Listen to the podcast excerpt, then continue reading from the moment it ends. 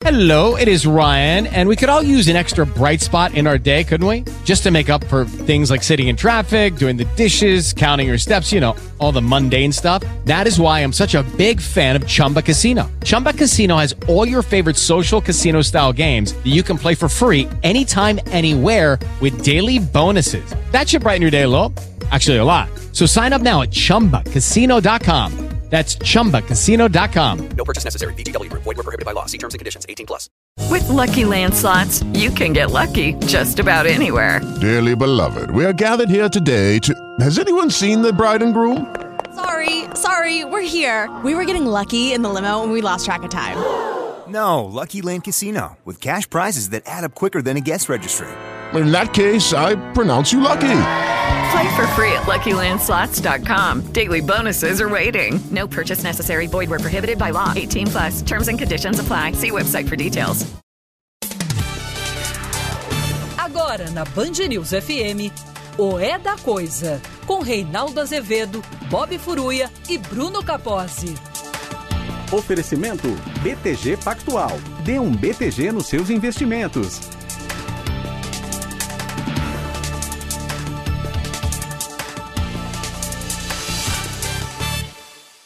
Começa agora para todo o Brasil mais uma edição de O É da Coisa. E se as coisas parecerem um tanto atrapalhadas, vem para cá que a gente procura desatrapalhar. Milhões de pessoas acompanham o programa pelo Dial, mas você pode fazê-lo também pelas redes sociais, sempre rádio Band News FM ou no aplicativo Band Play. Boa noite, Bob Furuia. Boa noite, Bruno Capozzi. Boa noite. Boa noite. Olha aqui, é, evidentemente, nós vamos falar do pastor, o pastor atrapalhado, né? Pastor atrapalhado. Você sabe que tem gente que não tem muita noção do seu tamanho e aí então resolve comprar briga com gente maior, né? Do que ela acaba dando errado, né? Será que foi o caso do pastor? Será que foi o caso do próprio Bolsonaro achando que ainda governa o Brasil? Nós vamos ter que discutir essas coisas todas, né? Que, como vocês veem, ninguém está querendo comparecer ao enterro da última quimera do ministro. Hã? E a família Bolsonaro só que está defendendo. O que será que acontece aí? Por que, que nem a bancada evangélica se interessa por eles? Por que, que nem o Centrão está defendendo? Hum, nós vamos ter que discutir essas coisas todas e nós o faremos. Bob Furruia e Bruno Capozzi. Agora, antes, eu quero discutir uma coisa aí, né? Que uma coisa muito que eu fiquei muito comovido com uma coisa que aconteceu, né? Quando a minha esposa foi abrir a nossa conta hoje, fiquei muito comovido com o que aconteceu, porque de repente tinha lá um bando, um monte de piques que mandaram para nossa conta, né? Com essa injustiça. Olha. Ah, é, deveria haver um limite para o ridículo. Mas não há. São os heróis do nosso tempo. Eis que o ex-procurador da República, Deltan Dallagnol, hoje, acho que ele é vice-presidente do Podemos no Paraná. Só confiram isso para mim. Acho que ele é vice-presidente do Podemos no Paraná. Candidato a deputado federal. Né? Eis que este senhor fez um vídeo que está circulando no Instagram, né? agradecendo a população brasileira por uma coisa, um, um verdadeiro milagre que aconteceu né? Uma coisa assim, parece a coisa mais próxima que eu me lembro, Bob Furu, é, é a chuva de Maná. Olha. É, Caiu, né? tá ali, Olha. povo, povo vagando com fome. Hum, Faz o quê? Deus faz chover maná. providenciou. E eis que começou a chover maná na conta de Deltan Dallagnol e de sua, como ele diz, esposa. Eu sempre acho muito legal quando as pessoas têm esposas, né? Que o masculino deve ser esposo. Esse é meu esposo, que é o masculino da esposa. Né? Ele e a esposa dele têm uma conta conjunta E começou a cair dinheiro na nossa conta, né? Que é uma coisa que acontece sempre, acontece com todo mundo. É, é, vamos fazer o seguinte. É, bom, só lembrando que Deltan Dallagnol foi condenado pelo Superior Tribunal de Justiça num processo por danos morais movido pelo Lula. Foi condenado por 4 a 1, não foi um placar qualquer. 4 a 1 a indenizar Lula em razão da patoscada, da sem vergonhice que foi o tal episódio do PowerPoint. Aliás, ele já havia dito que ele próprio tinha se arrependido disso. É que ele se arrependeu, mas não imaginou que pudesse ter consequências legais, porque acho que falou: não, ninguém se atreverá né, a tocar no sacro-santo Dallagnol, nesse homem de Deus, que só pensa no bem comum. Né?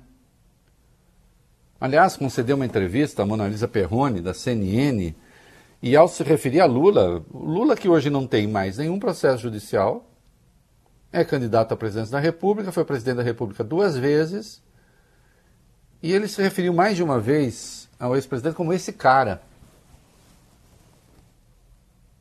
Essa é a qualidade que a Lava Jato trouxe para a política brasileira. Né? E aí, eis que Deltan Dallagnol vai para o Instagram, coloca o vídeo, coloca até 34 segundos. Vai, coloca aí, coloca Pessoal, depois de uma noite de indignação, a minha esposa consultou a nossa conta bancária hoje de manhã e encontrou algo inusitado. Uma surpresa para todo mundo lá em casa. Vários pics de pessoas que a gente não conhece, mas que certamente defendem a honestidade e a justiça no país. Eu imagino que pegaram meu CPF na internet e fizeram doações por conta própria. hum, então tá. Ai, Jesus Cristo, meu Deus, quosco etandem, Catilina, butere patientia nostra. Até quando, Catilina, abusarás da nossa paciência? E ele termina, no fim, assim, porque atenção, isso daí é um jeito de pedir dinheiro que ele diz que, olha, eu quero dizer que o dinheiro que exceder der o valor da, da, do que eu tiver que pagar, eu vou depositar para instituições de caridade.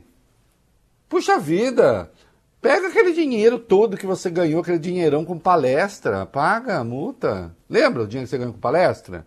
Era procurador e dava palestra, até pensou em abrir uma empresa em nome da sua mulher para receber recursos de palestra sei lá, vende os dois apartamentos comprados pelo Minha Casa Minha Vida. Agora, um cara que é candidato a deputado, pré-candidato, receber recursos assim, isso daí não vira uma espécie estranha de doação de campanha sendo pedida pela internet, mas sem dizer que é campanha?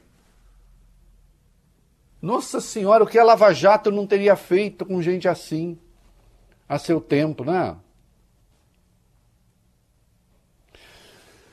O que eu acho espetacular é que Deltan Dallagnol, veja só, e nesse vídeo ele diz que ele ganhou da primeira instância, ganhou da segunda instância, mas perdeu da terceira instância. Então, nas instâncias em que ele ganha, a justiça é boa. Na instância que ele perde, a justiça é ruim. Uma das coisas que eles usavam contra Lula é que a sentença do Moro foi referendada pela segunda instância. E depois pelo STJ, ali, ainda que com mudanças. O mesmo STJ agora condena ele, e aí não, aí, pô, aí não, aí é sacanagem. Né? E dizendo que ele só estava querendo combater a corrupção e agora, coitado, está sendo punido pessoas que têm a certeza de que têm o monopólio do bem. E que não tem constrangimento de fazer, de fazer isso que está fazendo. Não deixa de ser uma forma de fazer chacota da decisão da justiça. Né? Tá bom, vocês me condenam, eu vou para as redes sociais e peço dinheiro para pagar. Na verdade, não terei nenhum prejuízo e ainda aproveito e faço proselitismo contra a decisão judicial. Que, aliás, é uma coisa que a Lava Jato fez muito a seu tempo. Proselitismo contra decisões judiciais, e nós nos lembramos disso.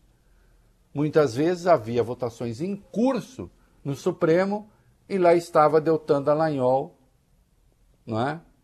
no, no, no Twitter, corneteando ministros do Supremo que ainda iriam votar.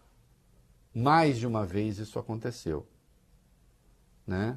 E claro, indagado se ele vai pagar, ele disse vai pagar depois do trânsito em julgado. Não, tá certo. Vai pagar depois do trânsito em julgado. Agora, se for para prender pessoas, ele é favorável à prisão antes do trânsito em julgado, o Bob Furui. Para prender antes do trânsito em julgado. Para pagar multa só depois do trânsito em julgado. Ah, aí você vai querer coerência também. Para de encher o saco, Bob. Isso daí é o seguinte, cada hora é uma tese. Depende da necessidade. Eu, por exemplo, sou favorável à execução de decisões depois do trânsito em julgado e ponto. Não, mas eu acho que ele tem que fazer de acordo com a regra do jogo, claro. Né? Agora, você vê, tivesse valendo a tese dele, teria que pagar a multa já. Né? Não, não, não ia esperar mais, não, não, porque ele vai recorrer ainda ao próprio STJ, vai perder. Vai perder. E que fique claro, e claro, eu, eu ainda vou escrever a respeito, sim. Minha coluna de sexta na Folha será sobre isso.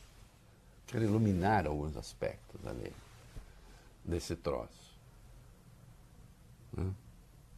Que fique claro, o PowerPoint e a entrevista traziam um conteúdo que não estava na denúncia. Que não estava na denúncia.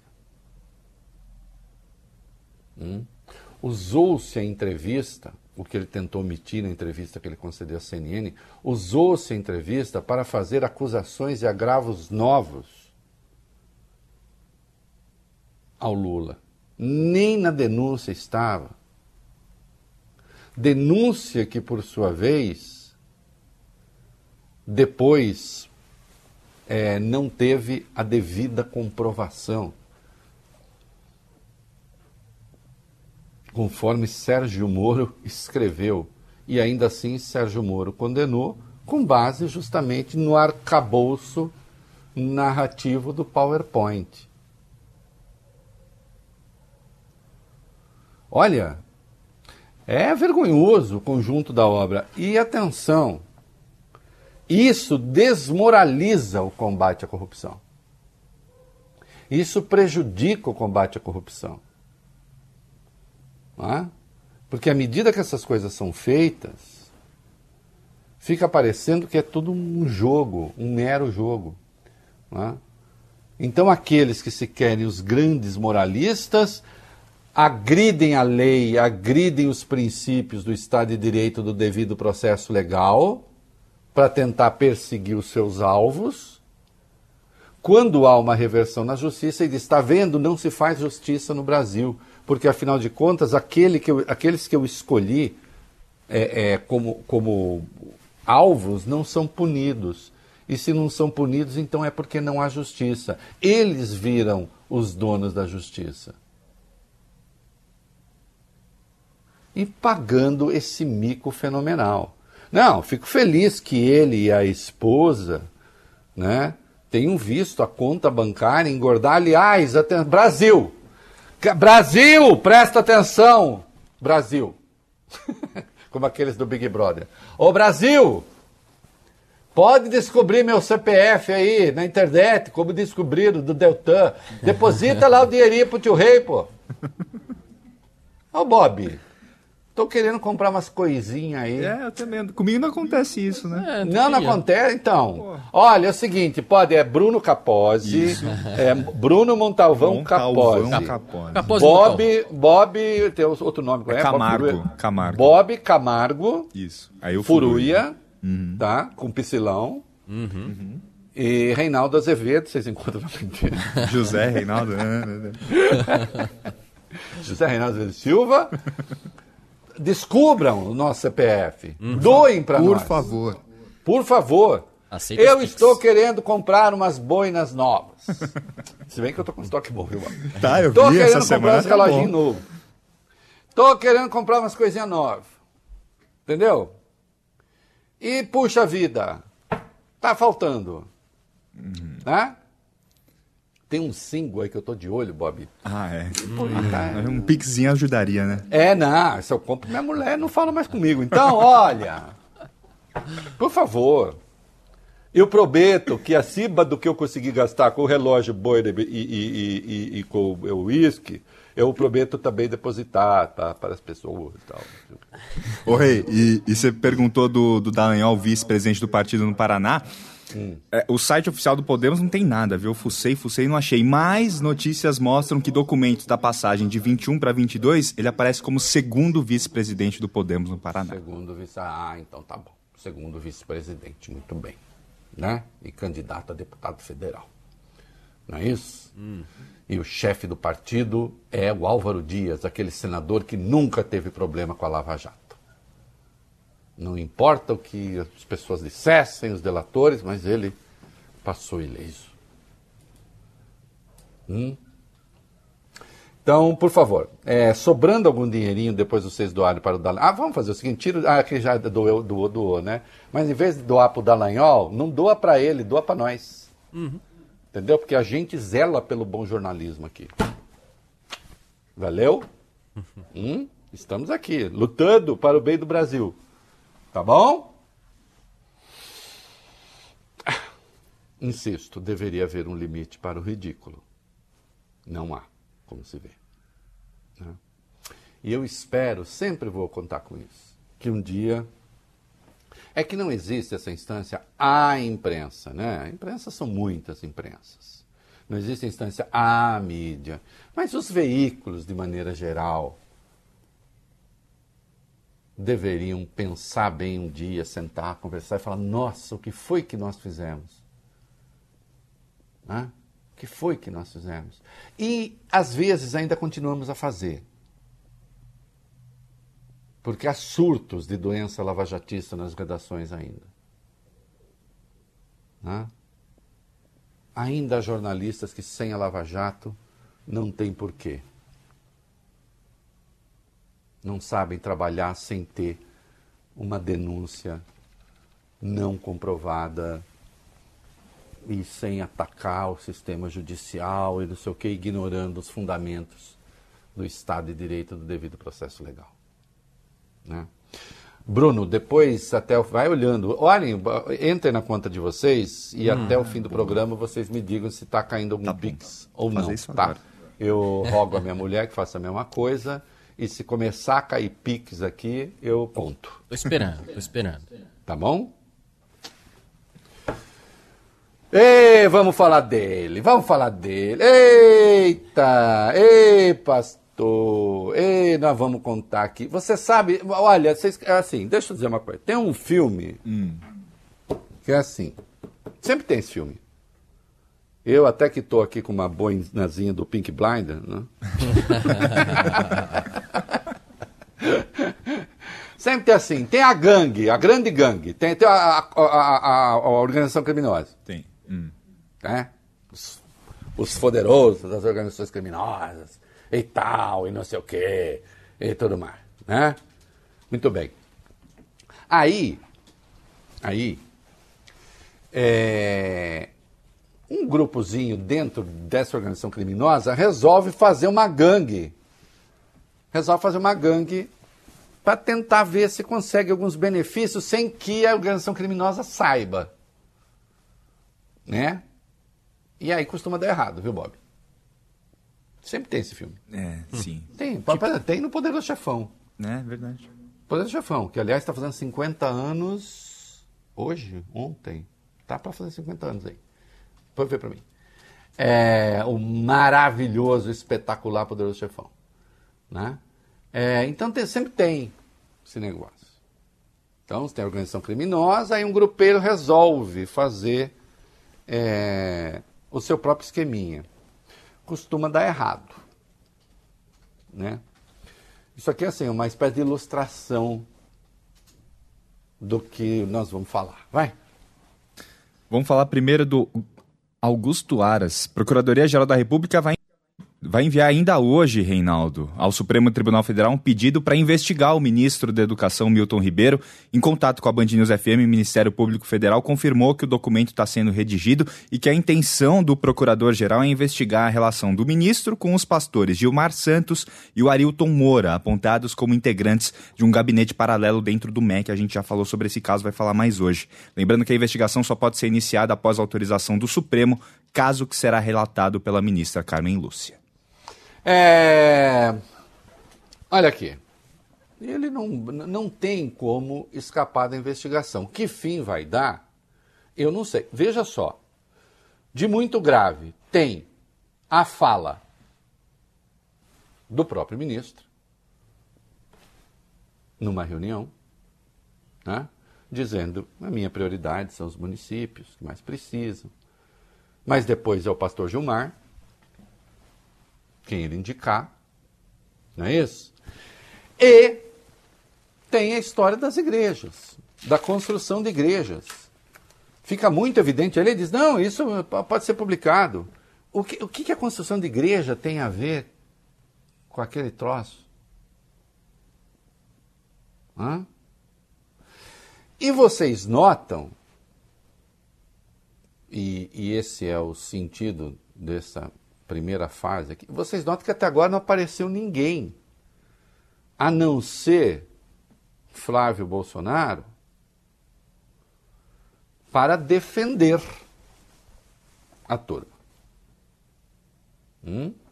E o esquema palaciano, inclusive de mídia, está sendo mobilizado pro, assim, o pastor está, o pastor não disse mas está dizendo: eu não vou morrer sozinho nessa. Pode me defender aí. Ou alguém acredita mesmo que o Milton Ribeiro decidiu ele criar um esquema com dois pastores? Hum? Calma que o tio tem mais coisa para falar. Ô, me dá um ouro aí, me dá um bezerro de ouro aí. Como é que é? Hum, hum, mãe. É, a situação do ministro da Educação, Milton Ribeiro, piorou ainda mais com uma nova denúncia, Reinaldo. O jornal Estado de São Paulo exibiu um áudio do prefeito da cidade de Luiz Domingues, no Maranhão, Gilberto Braga, do PSDB, dizendo que, com todas as letras, que o pastor Arilton Moura cobrou dele, em abril do ano passado, uma taxa de 15 mil reais para que seu pleito apresentado ao Ministério da Educação, da ordem de 10 milhões de reais, fosse oficializado. Esse pedido teria sido feito na frente de vários outros prefeitos, após uma reunião realizada em Brasília. Mais do que o dinheiro, o pastor Arilton teria pedido ainda, segundo o prefeito, um quilo de ouro após a liberação dos recursos. Gilberto Braga disse que não pagou o que, o, foi, o que foi pedido e que esse pedido, portanto, não prosperou. Procurados, o MEC e os pastores Gilmar dos Santos e Arilton Moura não se manifestaram. É... Atenção, o, o prefeito Gilberto Braga está dizendo, diz com todas as letras, que não só com ele, mas qualquer um, qualquer um tem que pagar 15 mil para o pleito ser apresentado. Ah, eu preciso de 10 milhões lá para minha cidade para fazer uma obra do, do FNDE. Tá bom, dá 15 mil e a gente apresenta seu pedido. Ele disse que não pagou. E aí o Arilton teria dito na frente de outros: e quando sair, você me dá um quilo de ouro. O bezerro de ouro, o Bob Furuia, o Bruno Capozzi, lá da Bíblia. É. Hum. Tem dois bezerros de ouro na Bíblia, na verdade, três. Né? Tem Êxodos, o bezerro de ouro, aquele que o Arão faz. O Moisés subiu o Monte Sinai, não descia, o povo começou a ficar inquieto. Né? Moisés, que inclusive tudo indica era gago, né? então tinha uma certa dificuldade de se expressar. Daí que o Arão é, às vezes falasse por ele. Aí acabaram fazendo bezerro de ouro, Moisés ficou muito furioso, né? É, para dar uma contentada no povo. Tem esse. E tem um outro bezerro de ouro que aparece em Primeiro Reis, que aí assim é um, um rei ilegítimo que resolve fazer dois ídolos de ouro para serem adorados. De qualquer modo, o bezerro de ouro é o falso ídolo, é o falso Deus. Agora, aqui são tantos homens divinos, são tantos homens santos, tantos homens preocupados com a espiritualidade. E aí pede o quem troca Bob Furuia? Ouro, Bob Furuia. As compensações, Bob Furuê, não vêm só do outro mundo, não são rios de leite e mel, conforme a imagem do paraíso, Bob Furuê. Não. Grana, ouro. Hum. É... E esses pastores são influentes, vai. São, Reinaldo. O pastor Gilmar dos Santos, né, apontado como integrante desse gabinete paralelo dentro do MEC, ele se encontrou pelo menos quatro vezes com o presidente Jair Bolsonaro desde o início do governo, do mandato dele. Três dessas vezes foram no Palácio do Planalto e teve também o encontro no Ministério da Educação, segundo informa o jornal o Globo. Entre os encontros, dois deles aconteceram no primeiro ano de Bolsonaro no governo, em 2019, em eventos com várias lideranças evangélicas. Em 2020, ano seguinte, o presidente voltou a receber o pastor Gilmar dos Santos no próprio gabinete dele. E logo depois desse encontro, o pastor também se reuniu com Milton Ribeiro no MEC. Ainda segundo informa o jornal Globo, Gilmar e o colega dele, o Arilton Moura, os dois pastores, circulavam por outros prédios da esplanada e tinham acesso, tinham acesso direto a outros ministros, por exemplo, Ciro Nogueira, da Casa Civil, e o Onyx Lorenzoni, ministro do Trabalho e da Previdência. Preste atenção numa coisa aqui, que é a questão de fundo. Que é o que interessa dizer, né? Que é o que o jornalismo de verdade tem de dizer. Hum? O Fundo Nacional de Desenvolvimento da Educação é um feudo, seu Bob Furuia, que pertence ao Centrão. Hum. Tá? Quem manda no Centrão? Arthur Lira, Ciro Nogueira, que é aquele que na entrevista ao Bial parecia Schopenhauer falando. Né? Pensador. Né? É... Eles mandam no Centrão e outros. O Centrão vive em conúbio, doce conúbio, com a elite da chamada bancada evangélica. Não é que é uma associação. Muitos da bancada evangélica são o Centrão. Essa gente é hoje a elite do governo Bolsonaro e é quem manda no orçamento o orçamento foi sequestrado, como nós sabemos. O Bolsonaro não governa mais. Nós sabemos também, é um boneco de mamulengo ali para algumas questões é, culturais, da guerra cultural, sei o quê, essa, essa coisa que o Bolsonaro faz. Mas quem governa é o Centrão. Governa tanto o orçamento, a parte disponível de dinheiro que sobra para emendas, por exemplo, tanto é que tem o tal do orçamento secreto, como manda também nos dinheiros, que são dinheiros fixos, que não podem ser mexidos, porque são, é, é, são os desembolsos constitucionais, previstos na Constituição. Saúde, educação, eles estão mandando nisso também. E aí entra o FNDE. São eles que governam. Eis que aparecem dois pastores de fora do esquema, e aí não vem com essa história, ah, a gente é tudo pastor, uma ova. Entendeu? Não. Vem dois pastores de fora, atuando em parceria com o ministro da Educação, que também é um sapo de fora, porque ele é novo na política. E a gente vê em associação com o presidente.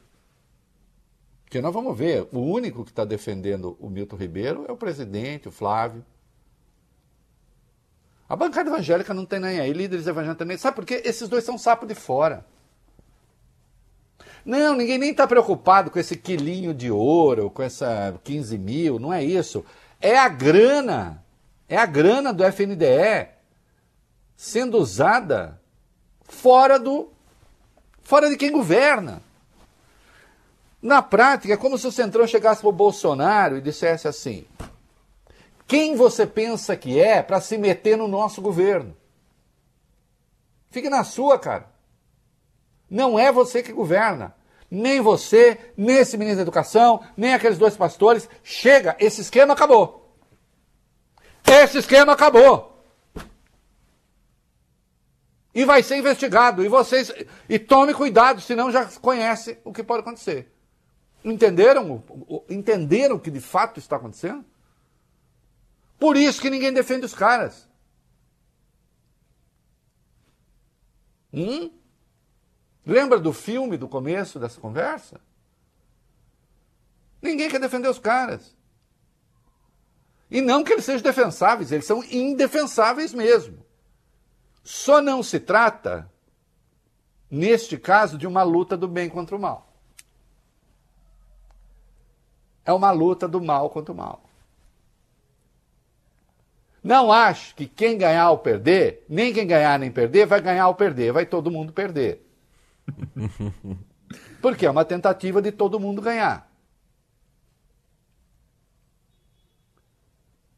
Orçamento sequestrado, verbas constitucionalmente definidas sequestradas, com seus donos definidos, eis que chega uma turminha de fora, junto com o presidente e ministro, tentando se meter. O sistema reagiu. Sai para lá. Bolsonaro, a gente deixa você pensar que é presidente, mas não tente de fato governar.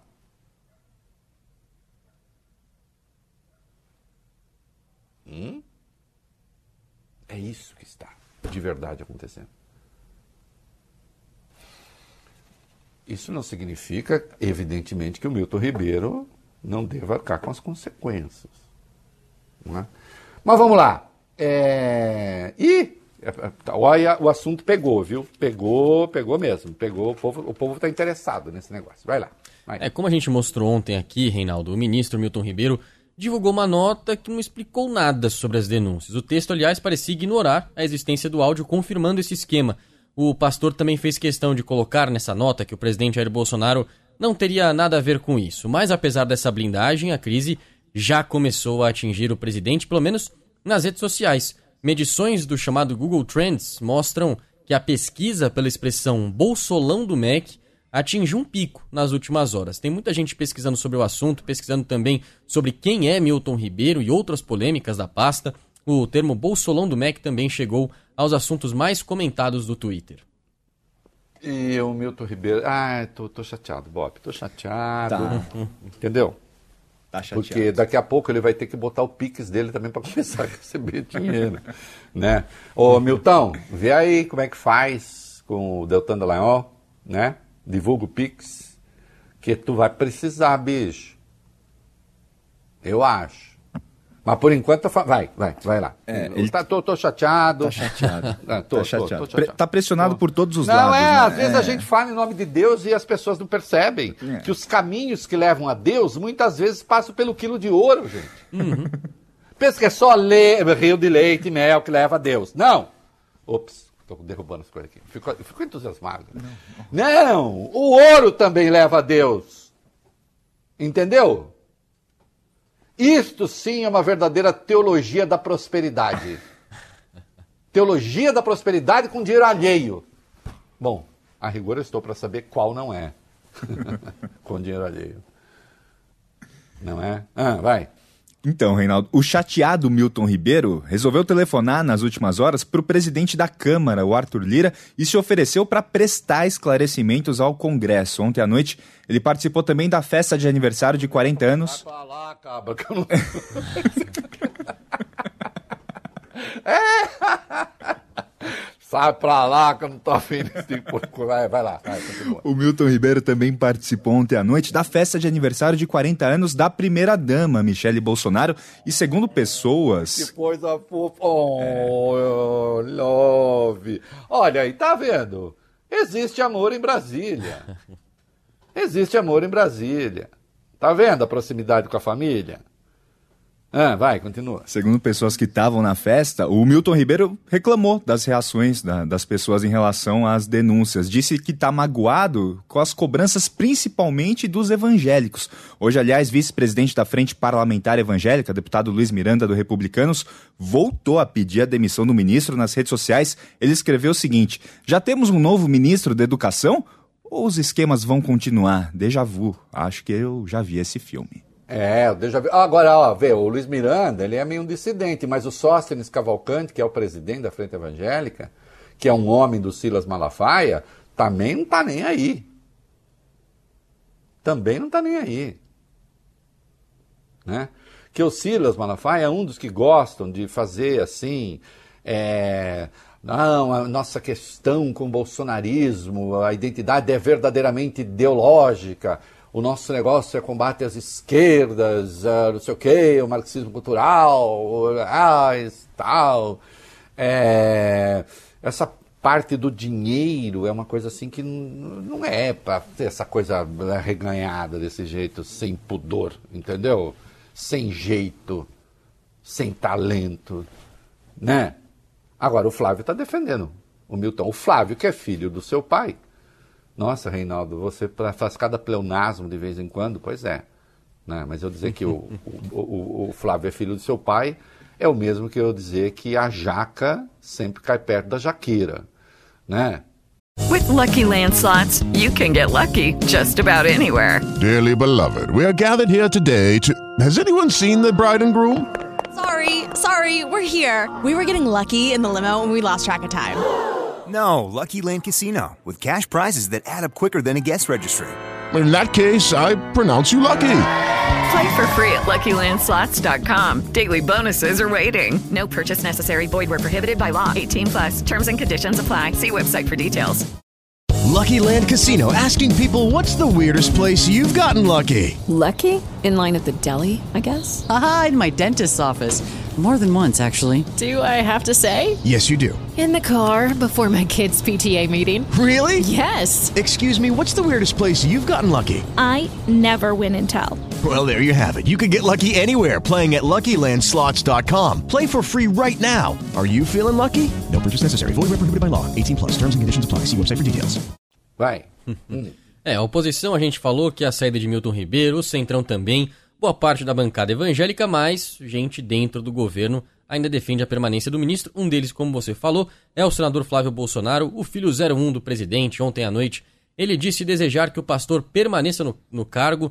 Indagado por jornalistas sobre o assunto, Flávio, Flávio afirmou, abre aspas, na minha opinião, deve ser o ministro da Educação num segundo mandato de Bolsonaro. O ministro Milton está fazendo um trabalho fenomenal na educação, destruída por décadas de governos que atendiam militantes pedindo comunismo nas universidades. o que eu gosto dessa gente é o seguinte, é, como eles não têm a menor noção do que estão falando, então assim, essa expressão, ah, eu quero comunismo, isso, isso não tem, nem faz sentido assim. Ah, queremos comunismo! Queremos. É uma gente que pegou a luta ideológica pela rabeira ali, não, não tem instrução, não tem coisa nenhuma, né? A gente que leva pau até naquele quiz do Silvio Santos, né? Que eles foram uma vez no programa do Silvio Santos, circula na internet, não sabiam, mas não, mas não tem noção mínima de coisa nenhuma, né? É, então, é, oh, está combatendo o comunismo, eu acho que ele deve ser o ministro, né, segunda. O irmão do Bolsonaro também, lá deu um jeitinho lá de homenagear o ministro na cidade dele. Vamos para sete, aí eu faço comentário em bloco, vai. Isso, a Câmara Municipal de Miracatu, uma cidade do estado de São Paulo, vai votar na próxima sexta-feira, em regime de urgência, um projeto para conceder o título de cidadão honorário da cidade ao ministro Milton Ribeiro. O Renato Bolsonaro, irmão do presidente Jair Bolsonaro, ele é chefe de gabinete do prefeito de Miracatu, Vinícius Brandão de Queiroz, que é do PL. O vereador que apresentou o projeto de decreto legislativo, Pablo Pereira, é aliado do Renato Bolsonaro, que é irmão do Bolsonaro e também é filiado ao PL. Vocês notaram? Só sobrou a família. Só sobrou a família. Ninguém mais. Milton, vês, ninguém assistiu ao enterro de tua última quimera. Hum? Augusto dos Anjos.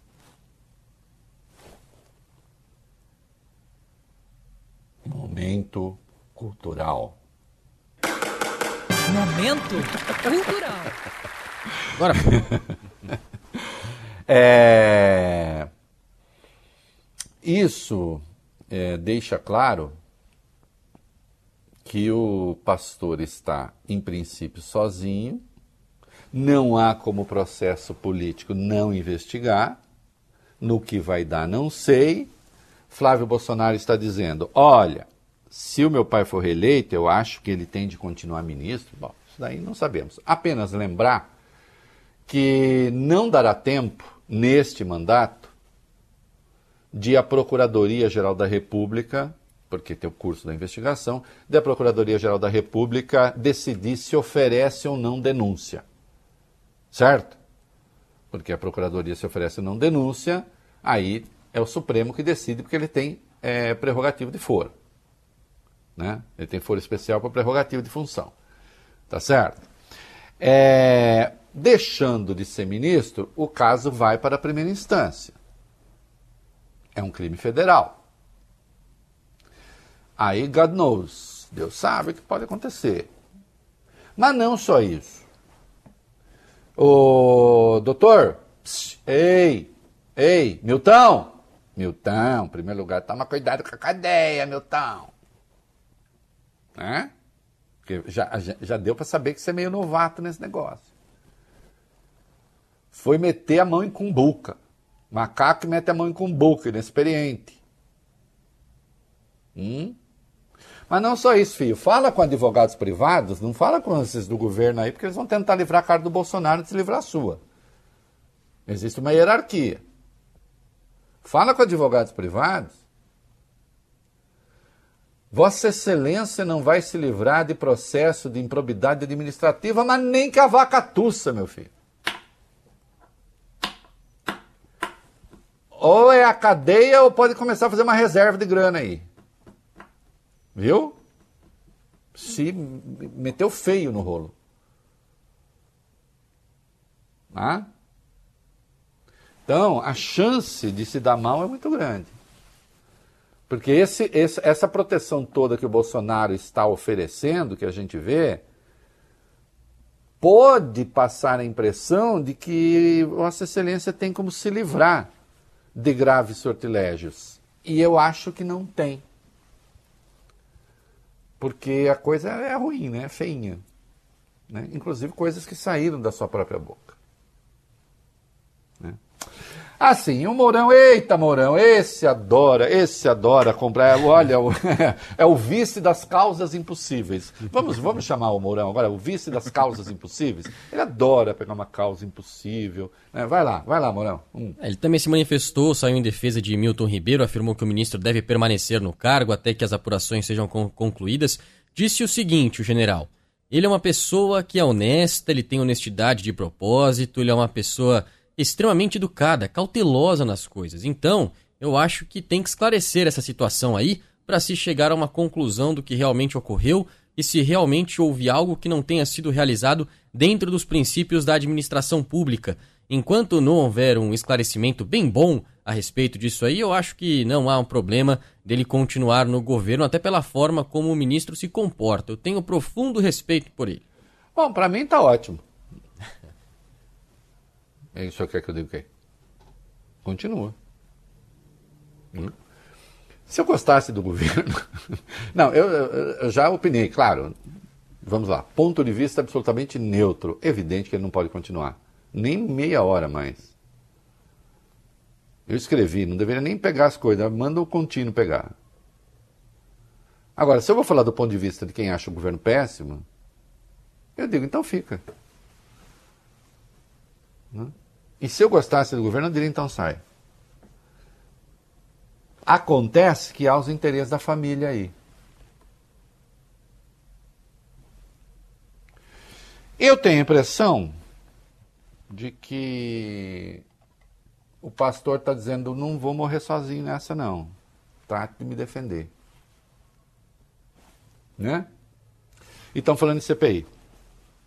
Isso mesmo. O deputado professor Israel, do PV do Distrito Federal, apresentou hoje um requerimento para a criação de uma CPI mista para investigar a existência de um gabinete paralelo dentro do MEC. Para ser instalada, são necessárias as assinaturas de pelo menos 171 deputados e 26 senadores e precisa ser autorizada pelo presidente do Congresso, o senador Rodrigo Pacheco.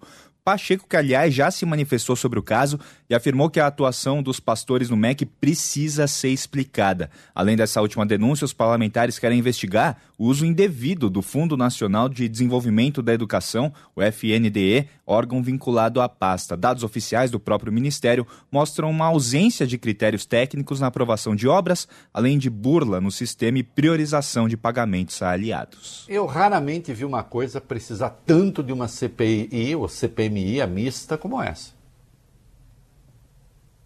Que é uso de muito dinheiro, eu insisto. É aí, na saúde e na educação, é que estão os dinheiros disponíveis para fazer política. E a gente está vendo como estão sendo usados. Né? Isso mais orçamento secreto. É difícil fazer CPI? Obviamente é difícil, porque aí sim o Centrão. O problema não é investigar os dois pastores, o Centrão está nem aí para eles, pastor, é, poder matar um enforcado com a tripa do outro, que eles não estão nem aí. O problema é que aí se vai ver o uso da verba pública pelo próprio Centrão e por seus próceres. Agora, que a CPI é necessária e se impõe, eu acho que sim, embora eu tenha aqui compromisso com a realidade, né? Sei que é difícil. Especialmente porque a gente está em ano eleitoral. Hum. E o Alckmin, PS, PSB, entrou mesmo, é isso aí. Exatamente, o ex-governador de São Paulo, Geraldo Alckmin, como esperado, se filiou hoje ao PSB, o Partido Socialista Brasileiro. Foram mais de 30 anos na antiga legenda, né, o PSDB, ele ajudou a fundar, inclusive, agora na nova sigla, Alckmin deve ser o vice do ex-presidente Lula na chapa presidencial para esse ano. Ele desconversou durante o discurso, disse que é uma questão partidária e que isso demora um tempo. Alckmin, porém, fez vários elogios ao petista. Lembrou de quando disputaram a presidência e disse que hoje Lula representa a esperança para o Brasil. A gente separou um trechinho do discurso do ex-governador. Uns podem estranhar. Eu disputei com o presidente Lula a eleição em 2006, fomos para o segundo turno, mas nunca colocamos em risco a questão democrática. Nunca. Quero cumprimentar, Carlos Siqueira, o PSB, pela decisão de apoiar o presidente Lula para presidente da República. É ele. Nós temos que ter os olhos abertos, ter os olhos abertos para enxergar, para enxergar, a humildade para entender que Ele é hoje aquele que melhor reflete, interpreta o sentimento de esperança do povo brasileiro. Aliás, ele representa a própria democracia, porque ele é fruto da democracia não chegaria lá do berço humilde que sempre foi, se não fosse o processo democrático. Olha, é... tirando a parte em que ele disse que o Lula é que representa a esperança de mudança, tal, porque aí é uma avaliação de natureza política, e aí eu posso dizer que outros também podem representar isso, né? Mas é claro que ele vai falar do lado em que ele está. Agora, isso à parte, que já é um juízo de valor, objetivamente Lula é de fato fruto da democracia. E de fato nunca houve ameaça à democracia. O Lula foi condenado sem prova. Ficou 580 dias preso. Está aí agora né, a história do, do, do PowerPoint, saiu e foi se defender. Aliás, continuou a se defender preso. E nunca se falou em rompimento de nada. E nos oito anos do seu governo, o que houve foi cumprimento das regras do jogo. Puxa, você bateu muito no PT? Sim, eu tinha muitas divergências, tenho ainda, e daí? E daí? Eu não tenho compromisso de falar bem de governo nenhum. Nem mal. Já disse, se eu gosto, digo sim, se eu não gosto, digo não, ponto. Agora, que não representa ameaça à democracia, não representa. E que é um movimento muito esperto esse, é, já dissemos aqui. Eu até inicialmente nem achava que essa coisa fosse ser levada adiante. Achei até que o Alckmin fosse uma opção inicial para governo de São Paulo, numa composição sim com o PT. Mas é inteligente esse movimento. Vão perguntar quantos votos, já disse, Alckmin leva para Lula? Provavelmente poucos. Agora, se o Lula for eleito, o que Alckmin representa para facilitar a governabilidade? Muito. Né? Muito. Porque até nós brincamos ontem aqui com a história de que, como é que é? O Lula representa o comunismo. Eu até brinquei, mas com Alckmin? Vai ser a comunização do Brasil com o Alckmin? Né? Provavelmente não. Então, provavelmente não, certamente não. Né? É, aí a Gleisi, presidente do PT, esta filiação tem imenso significado. Nunca foi tão necessário somar forças e mobilizar energia em torno da defesa do nosso país. PT e PSB têm uma trajetória comum na luta pela democracia e tal. E aí, claro, com o Alckmin, a tentativa é ver se alarga essa aliança. Se não ainda na eleição, depois, no caso de uma eventual vitória. Né? É isso aí. Muito bem, meninos. É... O... o governo achou que o TSE fosse composto de consultores. Né? Eu gosto dessa ideia assim. Ah, vamos. Primeiro a gente pergunta: Caso a gente fizesse alguma coisa errada, vocês reagiriam? vai, vai. Foi exatamente isso. O Tribunal Superior Eleitoral rejeitou ontem à noite um pedido de consulta feito pela Advocacia Geral da União em relação aos combustíveis. A AGU queria saber se em ano eleitoral o governo poderia assim avalizar uma emenda constitucional ou um projeto de lei para reduzir os tributos da gasolina e do diesel, né? O governo queria saber se poderia ser punido por isso né, por reduzir impostos em ano eleitoral. Os ministros da corte nem entraram no mérito dessa questão por unanimidade, afirmaram que esse tipo de consulta não é um instrumento adequado para discutir o tema. Ministro Mauro Campbell, por exemplo, declarou que o que se buscava era um salvo-conduto absolutamente genérico. Alexandre de Moraes afirmou que não é possível conceder um cheque em branco assim, desse jeito. Também votaram dessa forma Carlos Rorbá, eh, Ricardo Lewandowski, Benedito Gonçalves, Sérgio Banhos e o presidente Edson Fachin.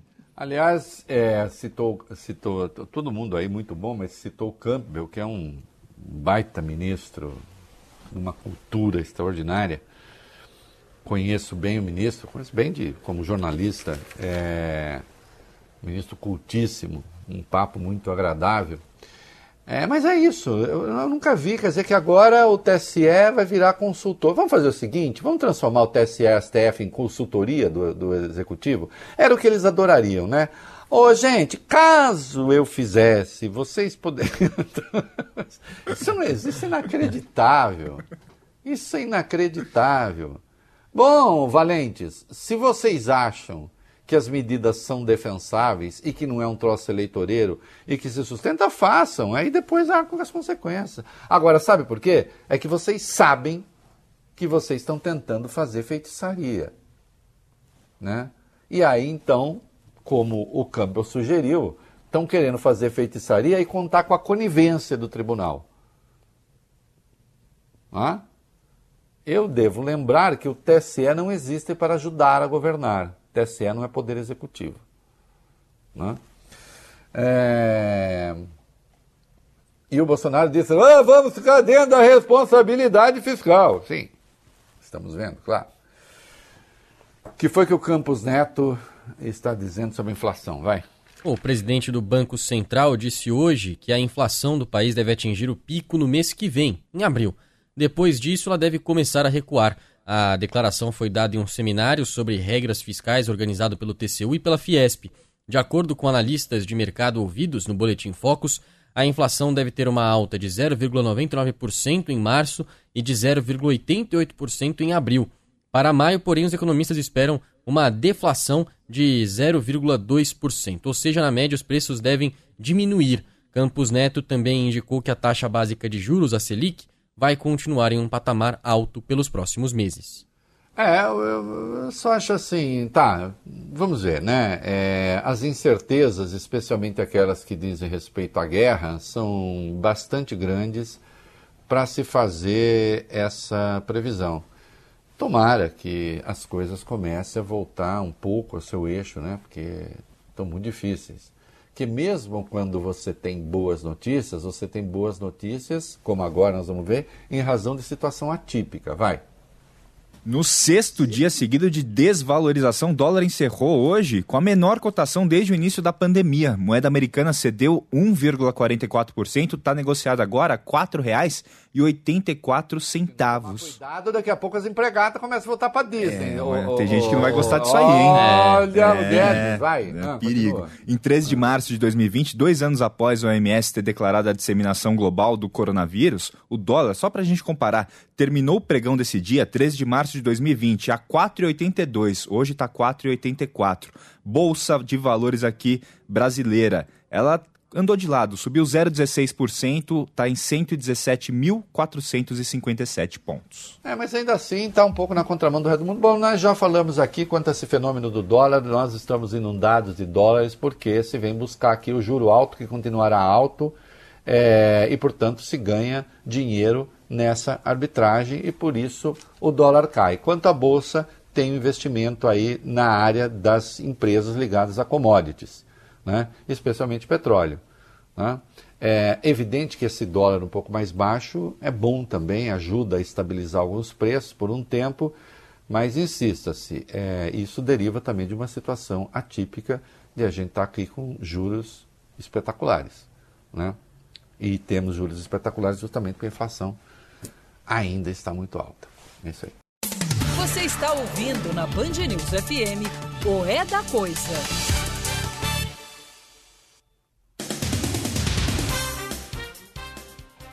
E a escalada da loucura continua. Aí. O presidente dos Estados Unidos, Joe Biden, deve chegar nas próximas horas a Bruxelas, capital da Bélgica, para participar da reunião de cúpula da OTAN. O assessor de segurança nacional da Casa Branca, Jake Sullivan, já adiantou que o encontro vai servir para o anúncio de novas sanções contra a Rússia e do endurecimento de medidas já adotadas. Ainda segundo Jake Sullivan, o Biden deve também anunciar uma ação conjunta para fortalecer a segurança energética da Europa e reduzir a dependência europeia do gás russo. Lembrando que o presidente americano também vai visitar a Polônia nesse tour pela Europa. É... Eu vou fazer aqui uma, uma, algumas mudanças na sequência, mas vocês vão entender. É... Vamos para 19. A Rússia está reagindo aí às medidas é, na área econômica e tal. Vamos lá. É, o governo russo reagiu a essas movimentações da OTAN e a esse discurso de endurecimento das sanções. O porta-voz do Kremlin, o Dmitry Peskov. Para, para, para. Depois, Augusto, depois a gente muda, tá? Desculpa, não era isso que eu queria. Ok. É, eu quero a, a 20. Rússia, A 20. reação econômica, aí sim. Ah, perfeito. A Rússia vai deixar de aceitar pagamentos em dólares e em euros pelo petróleo e gás fornecidos à União Europeia e aos países americanos. O anúncio foi feito hoje pelo presidente Vladimir Putin como resposta ao congelamento de ativos de oligarcas russos em mercados do Ocidente. Com a mudança, as commodities passam a ser cotadas em rublos, moeda nacional que acumula perdas já de 40% desde o início da invasão à Ucrânia. A Rússia está chegando perto de uma situação econômica muito difícil, vai viver e também vai ver economia de guerra. E aí reage dentro daquilo que consegue reagir. Eu já chamei atenção para o perigo que é você ter um sujeito como Putin vivendo esse tipo de dificuldade. E há algum sinal aí, precisa ver o tamanho disso, de que ele pode estar enfrentando dissensão interna. Vamos para 22 aí. Vai lá. É isso. Um dos principais conselheiros de Putin, o empresário Anatoly Chubais, ele entregou o cargo hoje e vai deixar, vai deixou a Rússia por discordar da invasão à Ucrânia. Foi a principal baixa registrada até agora no alto escalão do Kremlin. O Chubais, que era o, o atual enviado especial para questões climáticas, estava no governo há muitas décadas. Foi, por exemplo, um dos responsáveis pelas reformas econômicas pós-União Soviética, privatizou algumas estatais russas, serviu também como chefe de gabinete do ex-presidente Boris Yeltsin. Putin ainda não se manifestou sobre a saída desse aliado. Certamente é, é um aliado que vem lá de longe e, e isso pode indicar alguma fratura ali no establishment russo. É, quem dera, ah, então Putin vai cair, vai vir uma solução, mas não creio, não creio que será assim, porque tem a questão militar. E agora sim, né? Uh, vamos para 18 aí. Agora as coisas podem ficar realmente complicadas. Vai. É, o secretário-geral da OTAN, Jens Stoltenberg, disse hoje, horas antes da cúpula do grupo, que a Aliança Militar quer enviar mais tropas para o leste europeu. Os países que devem receber os soldados adicionais são Bulgária, Hungria, Romênia e Eslováquia. O Stoltenberg também prometeu que a Ucrânia vai receber uma nova ajuda militar contra ameaças nucleares, químicas e cibernéticas para enfrentar o poderio russo. As medidas ainda serão votadas pelos países membros, mas o secretário mostrou confiança na aprovação. Jens Stoltenberg também indicou que vai pressionar a China durante a cúpula. Ele quer que o governo chinês condene a invasão. Segundo o secretário da OTAN, já passou da hora de Pequim assumir suas responsabilidades como membro do Conselho de Segurança da ONU. É, aí eu, eu, é a primeira vez que eu vejo um chefe da OTAN falar como chefe de Estado. Isso nunca tinha acontecido antes. É a SOTAN que dizem ser irrelevante, é a SOTAN que dizem ser apenas uma coisa pro forma, que não tem importância nenhuma. Eu nunca vi uma coisa tão sem importância é, falar nesse tom. Então, é realmente espetacular, porque nós não temos o Biden dizendo para o Xi Jinping assuma suas responsabilidades. Nós temos uma aliança militar. As coisas estão ficando fora do parâmetro. E quando ficam fora do parâmetro, eu aponto. É preciso ter claro que a chance de guerra mundial nuclear está aumentando dia a dia. Tá? Ah, culpa só do Putin. Certamente, do Putin, culpa, mas não só dele. Até porque, se tiver guerra nuclear, né, ninguém faz isso sozinho. Né? Aí, diante dessa afirmação, dessa coisa toda, movimentação da OTAN, aí sim a Rússia reage, Bob Flores.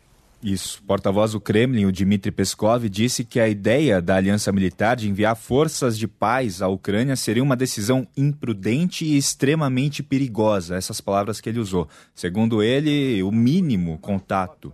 Força de paz? O Brasil mandou força de paz. O Brasil era uma força de paz no Haiti. Uhum.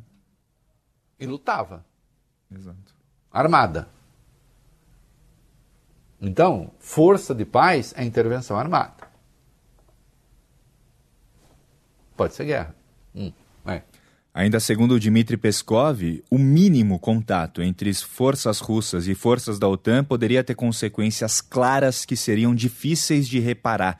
Foi um recado à OTAN, aos Estados Unidos e também à Polônia. Polônia que disse recentemente que deve apresentar uma proposta para essa tal missão de paz na Ucrânia nessa próxima reunião do a grupo. Polônia, que é o governo mais reacionário, o mais reacionário, consegue ser mais reacionário que o da Hungria, ali da região, o mais belicista, né? É, tanto é que eles queriam dar aviões para o Zelensky. É, nós estamos numa escalada e se está discutindo abertamente. Eu falei isso aqui no primeiro dia, vocês devem se lembrar. Se está discutindo abertamente a guerra nuclear tática, com armas táticas. Será que se começa uma guerra nuclear com armas táticas, para nas armas táticas? De pequeno poder destrutivo? De poder destrutivo restrito?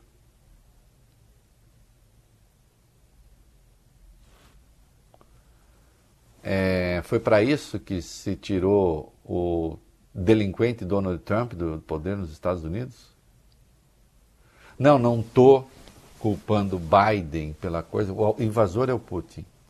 Só estou perguntando se existe uma liderança que está tentando é, encontrar uma solução que não seja a guerra. É, e o Zelensky ajudou? Hum.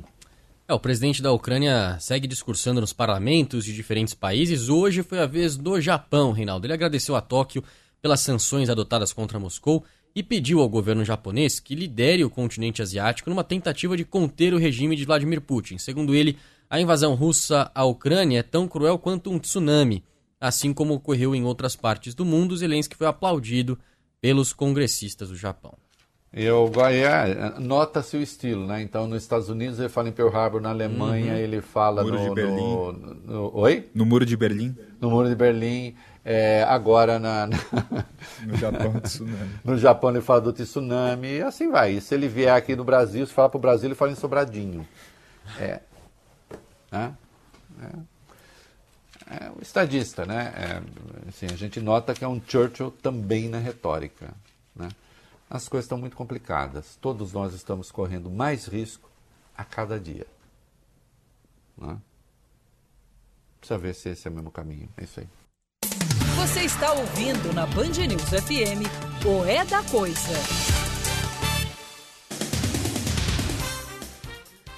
Muito bem, meninos. Nos dois minutos mais bem empregados do rádio brasileiro, o que, que nós temos aí? O Ministério da Saúde passou hoje a recomendar oficialmente a aplicação da quarta dose da vacina contra a Covid em idosos acima dos 80 anos. A aplicação deve ser realizada quatro meses após a terceira dose. Orientação da pasta é que a vacina da Pfizer seja usada de forma preferencial. Na sequência, ele citou também o Ministério os imunizantes da Janssen e da AstraZeneca. Nessa nota oficial, o governo federal não citou em momento nenhum a Coronavac. Lembrando que o estado de São Paulo já começou a vacinar os idosos com a quarta dose. É a velha história, né? É, vira, usa uma coisa que é correta é, para fazer um pouco de guerrinha, porque não existe nenhuma justificativa conhecida para não usar. Então deveria haver ao menos uma explicação, né? E não há, né? E uma reação aí à questão do IBGE e do censo, vai. O Ministério Público Federal entrou com uma ação civil pública na Justiça Federal para obrigar o IBGE a incluir no censo deste ano perguntas para identificar identidade de gênero e orientação sexual. A ação foi ajuizada no Acre, que é onde a denúncia surgiu primeiro, mas se estende ao censo de forma nacional. O MPF já tinha aberto uma apuração preliminar sobre o caso no fim de 2021, agora virou um pedido à Justiça. Vale destacar que sem esses dados fica muito mais difícil a elaboração de políticas públicas para a população LGBTQIA+. Lembrando que o censo deste ano deveria ter sido realizado em 2020, mas foi adiado por causa da pandemia. Obviamente que está correto essa decisão, é, a forma, as coisas como estavam, era uma forma de apagamento. De apagamento de pessoas que existem. Não se trata de gostar, não gostar, de concordar, não concordar. É um absurdo. É fazer de conta que pessoas que são o que são devam ser apagadas por serem quem são. Né? É o fim da picada. É isso aí. Você está ouvindo na Band News FM o É da Coisa. Oferecimento BTG Pactual. Dê um BTG nos seus investimentos.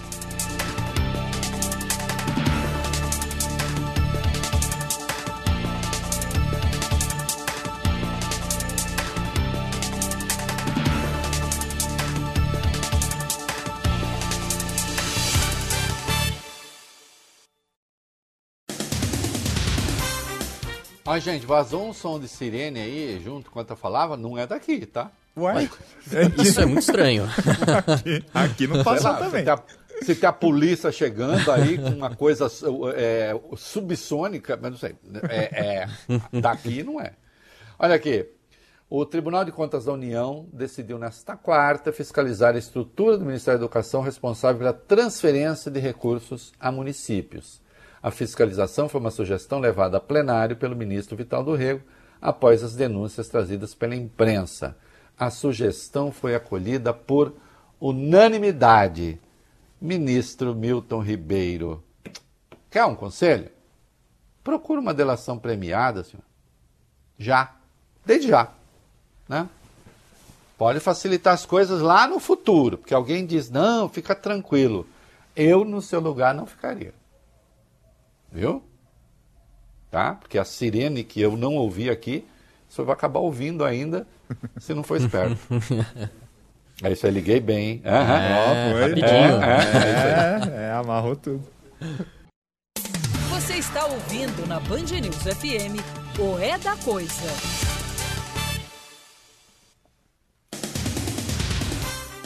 E olha, presta atenção, o One Piece, nós queremos paz. Emmanuel Jal, Tentem saber quem é esse cara. Ele foi, ele chegou a ser um menino soldado. Pegar arma, coisa com 8, 9 anos. Vejam quem é ele e vejam o que diz essa música dele. Tchau, até amanhã. Oh yeah. Oh yeah, I'm looking for some people who's looking for peace. Maybe together we could make the war cease. Now we can send mankind to the moon. And we can reach to the bottom of the sea. That's why it's really kinda baffles me. That we cannot end wars and bring peace. And we cannot change the way people act. And we cannot change the way people think. So if we sit back, chill out and relax, civilization will soon be extinct. That's why I am. I'm calling on the whole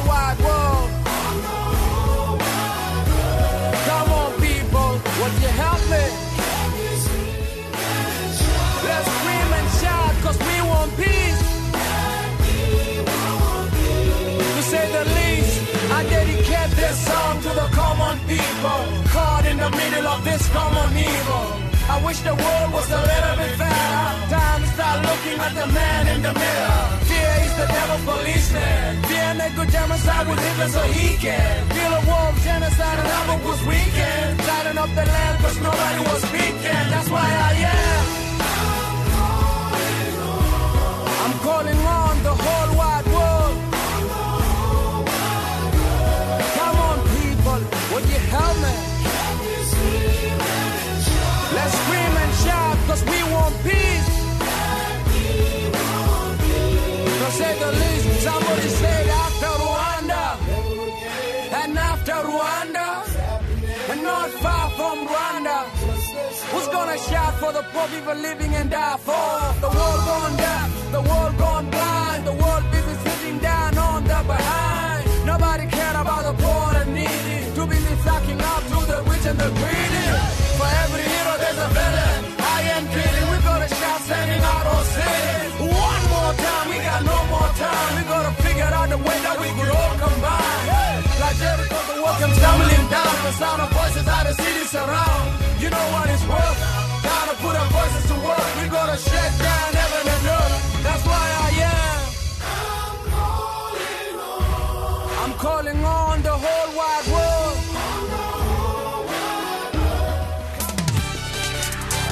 Você ouviu o É da Coisa na Band News FM. Oferecimento BTG Pactual. Dê um BTG nos seus investimentos.